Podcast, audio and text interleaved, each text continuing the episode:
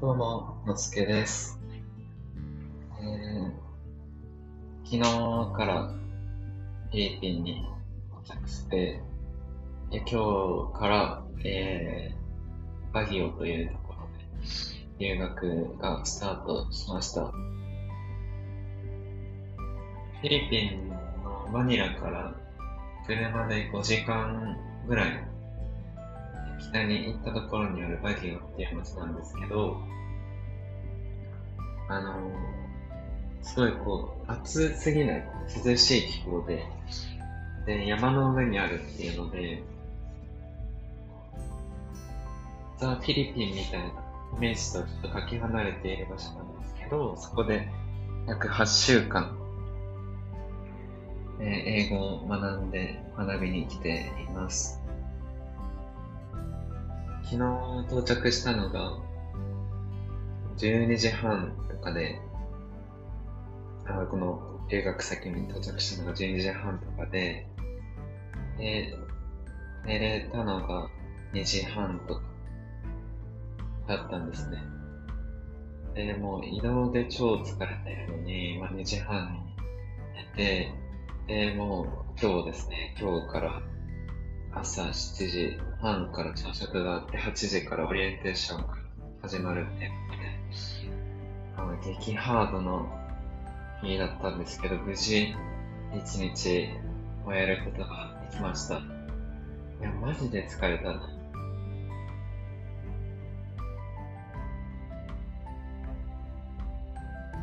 いや、バギオでは、あの、シェアハウス、シェアルームみたいな感じで、この学校の寮に住みながら生活をするんですけど、そこの部屋が一応4人部屋で、1人が日本人、2人が台湾人っていう4人だったんですね。で、も全員めちゃくちゃ親切で、超優しいんですよ。日本人のまあ二十歳の子だったんですけど、は、フィリピンに2回目の留学っていうことでめっちゃフィリピン詳しいんですよ。で、台湾人の2人は、年齢は自分よりちょっと上だったりするんですけど、めっちゃこう親切な人ばっかりで、あ、なんか、いいルームメイトに恵まれたなぁ、みたいなことを思って朝過ごしていたんですね。で、もう食堂、朝食堂に行ってからも、すごいその二人、その二人っていうか一人がもう結構、1ヶ月ぐらい前からバギオに入っている方だったので、すごいたくさん友達もいて、たくさん紹介してくれたんですけど、あの、やっぱ日本人と日本語で喋るってめちゃくちゃこう、恵まれてることだなって思いますね。自分は全然英語ができないので、その台湾人の二人にもすごくたくさん手を煩わせてしまうというか、何回もこう聞き直したりとか、質問したりとかしてしまうんですけど、日本人と日本語で喋れるってこんなにこう幸せでなことなんだなっていうのを改めて今痛感しています。で、今日は、あのーそういう初めての経験がです、新たに明日から授業が始まるっていうことで、テストをひたすら受けました。結果も多分散々ですね。リスニング、リーディング、あとライティング、それとスピーキング、この4つだったんですけど、もう、なんかスピーキングとかも、先生が笑っちゃうぐらいこう全然できなくて、いや、やばいなって自分でも思いながら。でも、まあ、それをね、知りに来たみたいなところもあるので、まあ、この結果っていうのを真摯に受け止めて、まあ、英語の学習を進めていきたいなと。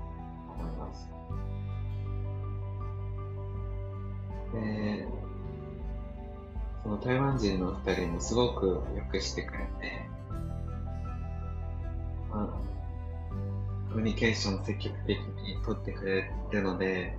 今日もオリエンテーション終わった後に二人連れて行かれて、すごい大きなデパート、モールみたいなところに行ったんですけど、そういうのも一人だと絶対できないよな当たり前というか、学校出てすぐタクシーを捕まえていたんですけど、多分そんな発想にもなってなかったと思うんで、仲間がいるってすごいありがたいことだなと思うと同時に、えっと、そのありがたみみたいなのを二人に直接伝えられないもどかしさっていうのが、やっぱめちゃくちゃあるなっていうのを改めて参加します。まあ、何が言いたいかっていうと、まあ、本当に今日一日を通して自分が英語を学びたい。英語を学びに来た意味っていうのが多分ここにギュッと詰まってるなって思ってます。感謝っていうのをちゃんと感謝として伝えられないもどかしさだったりとか、持ってる自分の意見っていうのを、こうスッとそのまま